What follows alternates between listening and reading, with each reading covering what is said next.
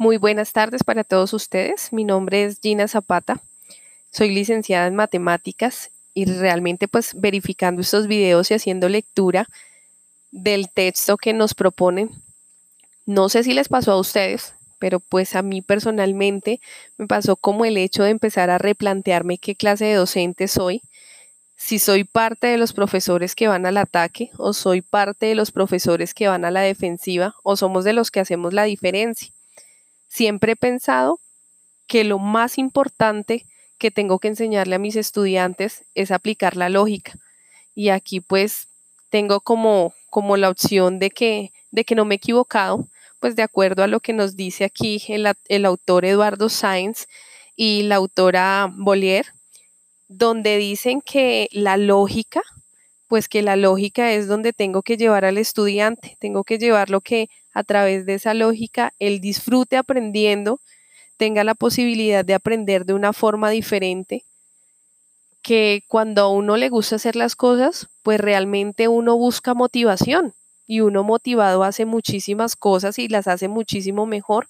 Entonces es empezar como a buscar, a explorar en los niños desde muy pequeños, a buscar eh, formas de cómo motivarlos de tal manera que ellos le busquen, le busquen y hallen el agrado a la matemática, de que darles a entender de que la matemática no es solamente para el momento, sino es para todo lo que ellos hacen en su vida. Y aquí, como, como bien nos decía Eduardo Sainz, que no es solamente para que aprenda en el momento, sino que nos enseña a ser personas críticas, a ser mejores seres humanos, nos permite desarrollar la lógica y no es solamente para ese momentico que podamos aprender, sino es para la vida, es buscar enseñar eh, de una manera motivacional donde el estudiante realmente se enamore y se interese por aprender más allá de lo que nosotros podamos dar en ellos no es solamente llenar cabecitas de conceptos, sino es enseñarles para qué pueden aplicar ellos esa matemática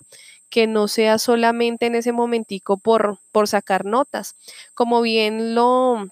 lo dice la autora Bollier, eh, en su texto, las matemáticas no solo deben ser vistas como un rendimiento, sino es evidenciar la, la importancia del aprendizaje cuando un estudiante realmente aprende, es un estudiante que rinde, es un estudiante que le gusta, que se siente realmente enamorado de lo que está haciendo y es un estudiante que va a rendir, que los frutos pues que va a dar él sin necesidad de estarlo midiendo por medio de una evaluación, va a ser un rendimiento constante, no solamente desde el área matemáticas, sino que va a demostrar sus criterios, va a tener fundamentos con relación al resto de las asignaturas y lo más importante, pues obviamente para su vida.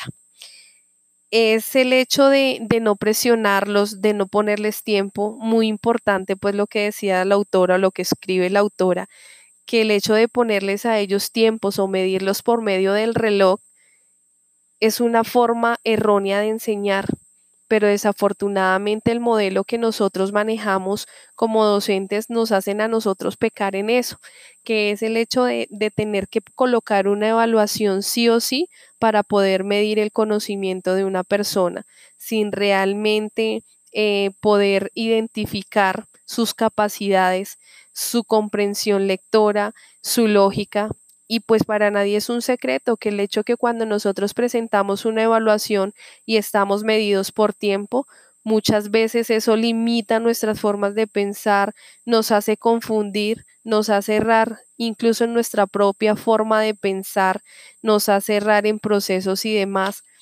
sabiendo que el estudiante lo podemos medir constantemente en el aula sin necesidad de necesariamente aplicar una evaluación una evaluación que nos hacen aplicar sí o sí para poder demostrar de que el estudiante sabe. Pero pues ahí es donde tenemos nosotros también que poner nuestro granito de arena y empezar a realizar una evaluación totalmente diferente, una evaluación que sea constante, que me permita no evaluar solamente su conocimiento, sino su lógica, su persona y pues obviamente lo que estamos formando, que son excelentes seres humanos. Muchas gracias y buenas noches.